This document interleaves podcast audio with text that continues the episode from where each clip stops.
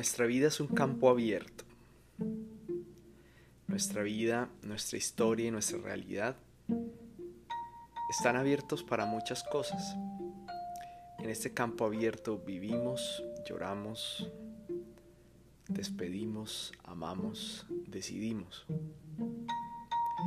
En ese campo abierto también podemos descubrir el don de la fe y descubrimos que Dios obra en todo en todos.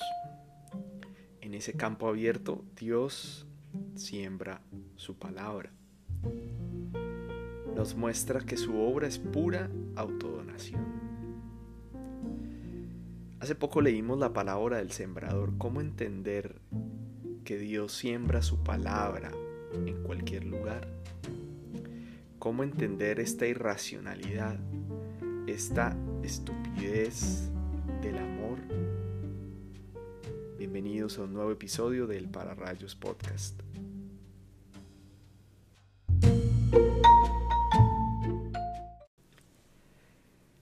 He titulado este, este nuevo episodio Campo Abierto. Me parece una imagen potente, una imagen significativa. Especialmente para, para expresar muy bien el sentido de lo que podemos interpretar eh, del, del, Evangelio, de, del modo como descubrimos que Dios actúa en nuestra realidad, en nuestra historia. Estoy muy seguro que, que si vos que me estás escuchando, pues eres una persona más o menos comprometida con la iglesia, has leído alguna vez la parábola del sembrador. Hemos leído en algún momento esa famosa parábola. Eh, si no lo has hecho o si quieres volver a, a profundizar en ella, pues te lo recomiendo. Eh, hay un pasaje especialmente que recomiendo, es Lucas 8, versículos 4 al 15. Si ustedes se fijan, Jesús explica la parábola después de proclamarla, después de decírsela pues a quienes están oyendo su palabra y se las explica y se las eh, digámoslo así se las desglosa a sus discípulos porque sus discípulos como raro parecen no entender interesante es de estas pocas ocasiones en las que Jesús eh, explica las parábolas. Porque usualmente eh, lo vemos diciendo cuando digamos, estamos en, en, el tema de las parábolas, normalmente las, las dice pero no las explica. Esta es de las pocas ocasiones en las que vemos en el Evangelio que Jesús explica luego de decir, de proclamar esas parábolas. Esta parábola en concreto habla de la palabra de Dios que como la semilla es arrojada en muchos campos, en muchos terrenos. Se podría intuir también que la parábola nos está hablando de Jesús.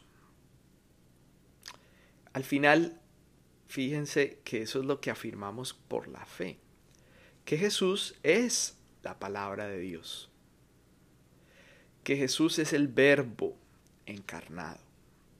Que por la encarnación Dios a través de Jesús se ha hecho una tienda en la historia y en nuestra vida y en nuestra realidad. Eso es lo que dice el capítulo primero del Evangelio de San Juan. Y, esta idea es muy importante y muy central en, nuestra fe, porque el cristianismo no es una religión del libro, no es una religión del libro en el sentido de que creamos que la revelación de Dios es un libro. Alguien podría describir así al Islam, por ejemplo. Se dice que el Corán es la revelación de Dios. Nosotros no podríamos decir lo mismo de la Sagrada Escritura.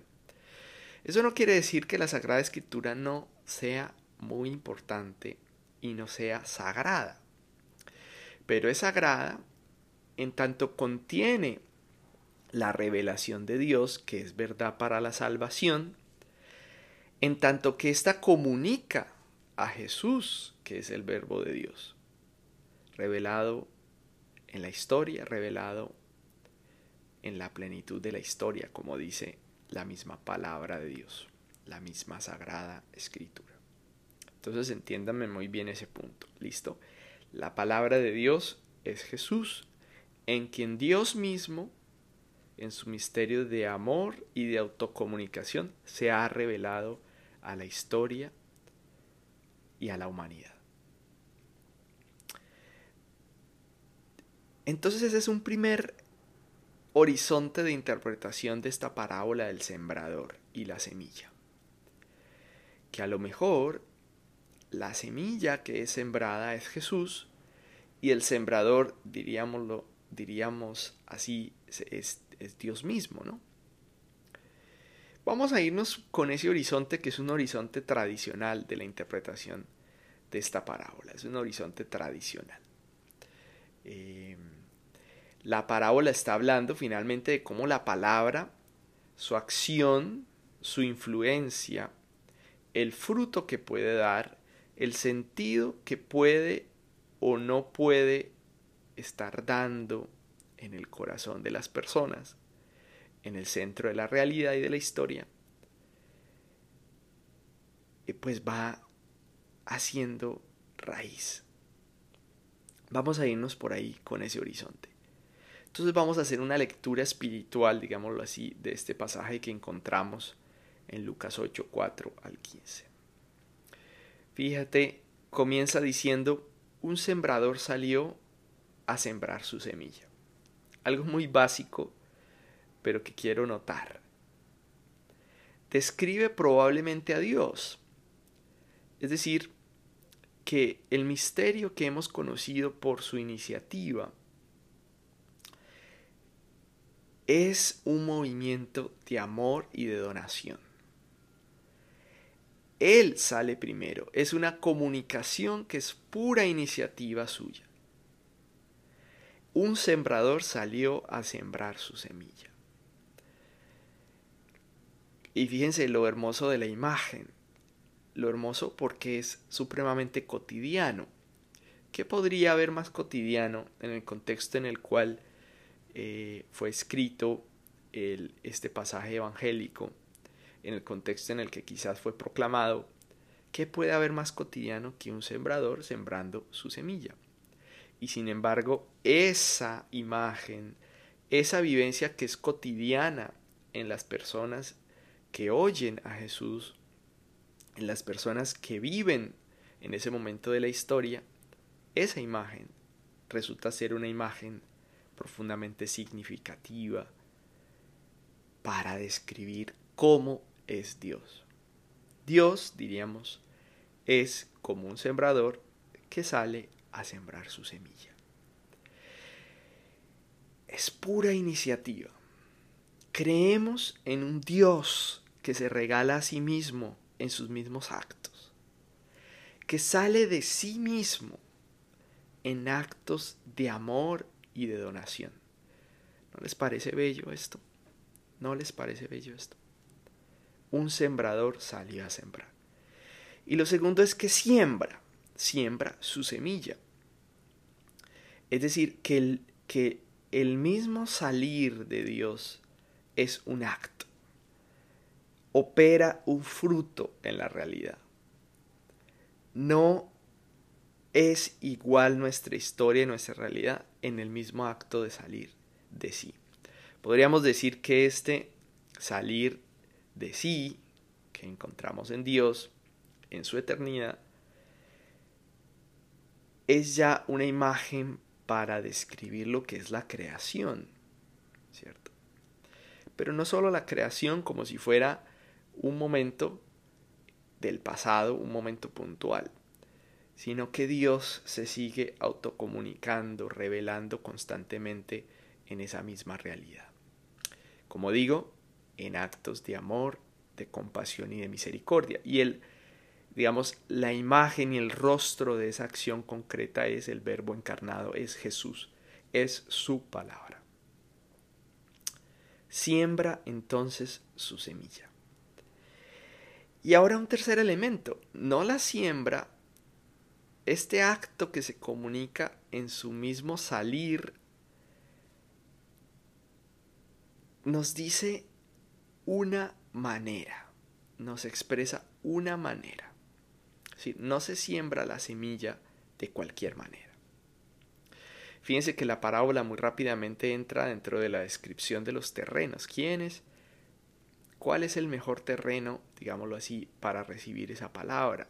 Uno podría intuir que esa es la centralidad, pero yo no quiero profundizar concretamente en la explicación de esos terrenos que ustedes encuentran en todo el capítulo 8. Simplemente me voy a fijar en esto. Interesante es notar cómo la semilla cae en muchos terrenos que son distintos, más o menos preparados, mejor equipados o no. Fíjense, eh, se habla del camino, se habla de las rocas, se habla de las espinas, se habla finalmente de la tierra buena. Son distintos terrenos. Pero noten esto, la semilla no solo cae en la tierra preparada por el sembrador. Y lo que quiero notar aquí es que la semilla sembrada en terrenos que son distintos.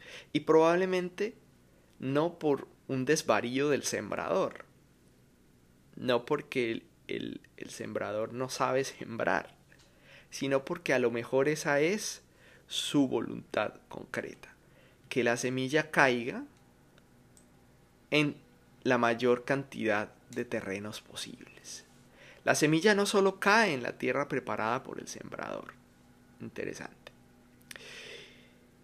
Y lo segundo que quiero notar aquí es que lo mejor, la mejor o peor preparación es algo que al final puede juzgar el sembrador. Yo puedo imaginar que el sembrador preparó la tierra buena, lo diríamos de ese modo pero a lo mejor es voluntad suya que esas semillas caigan en todo tipo de terreno, porque al final él sabe a ciencia cierta dónde sembrar. No es ese precisamente, precisamente el oficio del sembrador. Y por último, y lo más importante que quiero profundizar mucho más, es que el centro de la parábola es ciertamente pues esta irracionalidad del sembrador, esta estupidez del sembrador de sembrar en cualquier terreno.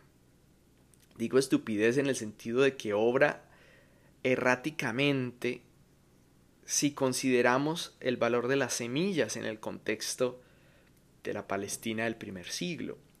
Y aún hoy hay muchos lugares en las montañas de nuestros pueblos, en donde las semillas son resguardadas como un tesoro. Y hay un gran movimiento eh, mundial en relación con el resguardo de las semillas, ¿no? Entonces, ¿cómo entender que el sembrador reparta la semilla en cualquier lugar? Caminos, piedras, espinas y finalmente en el campo.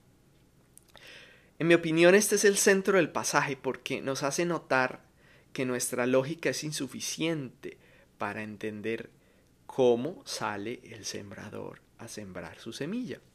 Es decir, para entender cómo obra el Señor para ponderar las medidas de su amor y de su bondad que son dadas sin límite en los, en los horizontes, en el horizonte de nuestra realidad y nuestra historia.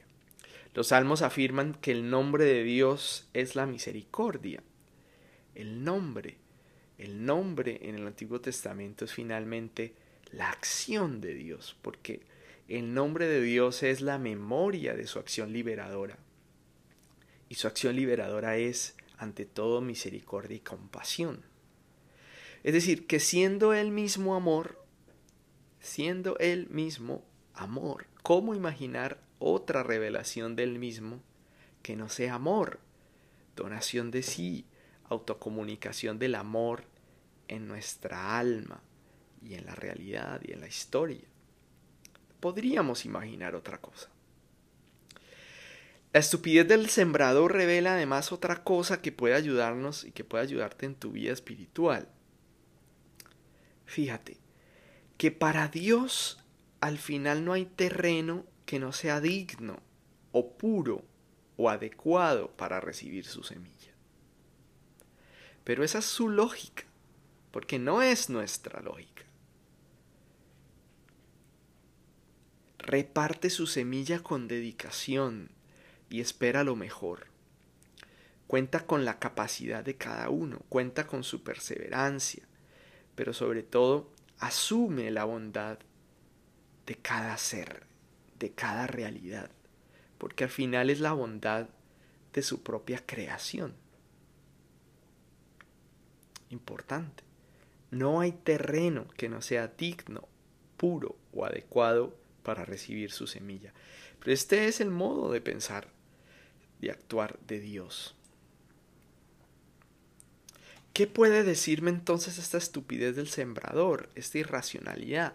Primero, que a lo mejor tengo que dejar de juzgar a otros como lo hago cotidianamente, desde mi supuesta suficiencia, desde mi supuesta perfección.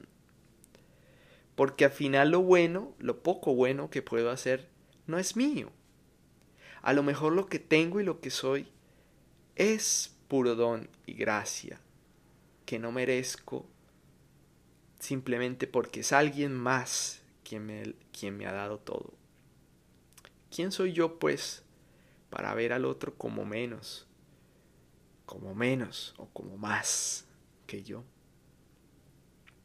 Como cada terreno, cada quien, cada realidad, cada contexto tiene sus particularidades. Y para Dios también, cada persona, cada terreno tiene su futuro, sus posibilidades abiertas. ¿Qué puede decirme esta estupidez del sembrador, esta irracionalidad? Una segunda cosa, yo creo que esta irracionalidad de este sembrador que siembra en cualquier terreno nos dice cosas muy importantes para la iglesia, para nuestra comunidad cristiana. Porque es muy importante esta conciencia de que Dios es sembrador de terrenos muy distintos y en realidades que pueden ser paradójicas para nosotros. Esto quiere decir que para Él ningún terreno es incapaz de acoger la semilla, ninguna realidad está totalmente cerrada a su palabra, que es Él mismo autocomunicado.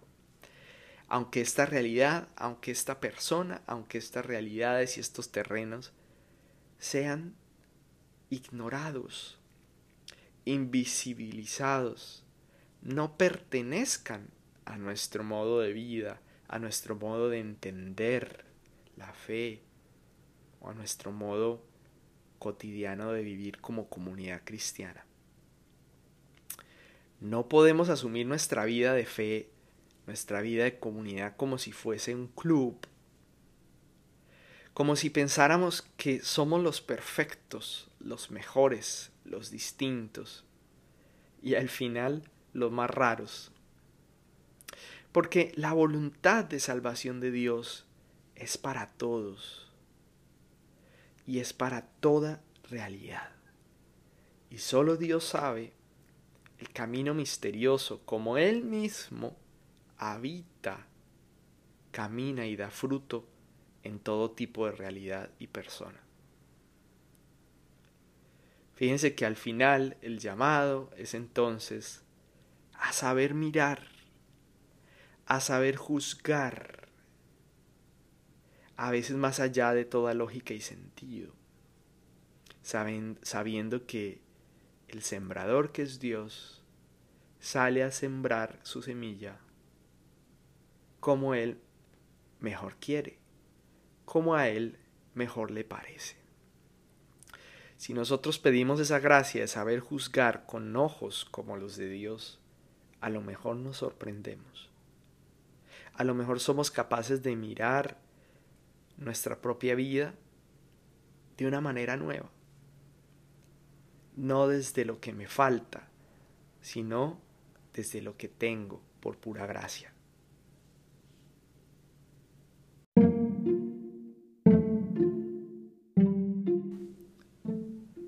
¿Qué mejor imagen para describir mi vida espiritual y mi vida eclesial que la de un campo abierto? somos un campo abierto. Y en ese campo, Dios, el sembrador, sale a sembrar su semilla. Pienso que el principal llamado que tenemos que acoger es a la fe, a la fe en un Dios que se revela de maneras misteriosas, más allá de toda lógica, y que se autocomunica en una acción de amor que va más allá de los límites de mi razón, de mi grupo, de mi comunidad, de mis costumbres. Quizás la invitación es a renovar, una llamada a saber mirar, a saber juzgar con nuevos ojos a veces más allá de toda lógica y sentido. Gracias por escuchar este nuevo episodio del Pararrayos Podcast. Soy el padre Jonathan Marín, como siempre, el host de este espacio. No olvides seguirme a través de mis redes sociales, en Twitter, en Instagram, en TikTok, arroba jesuita Jonathan. Hasta una próxima oportunidad. Gracias por compartir.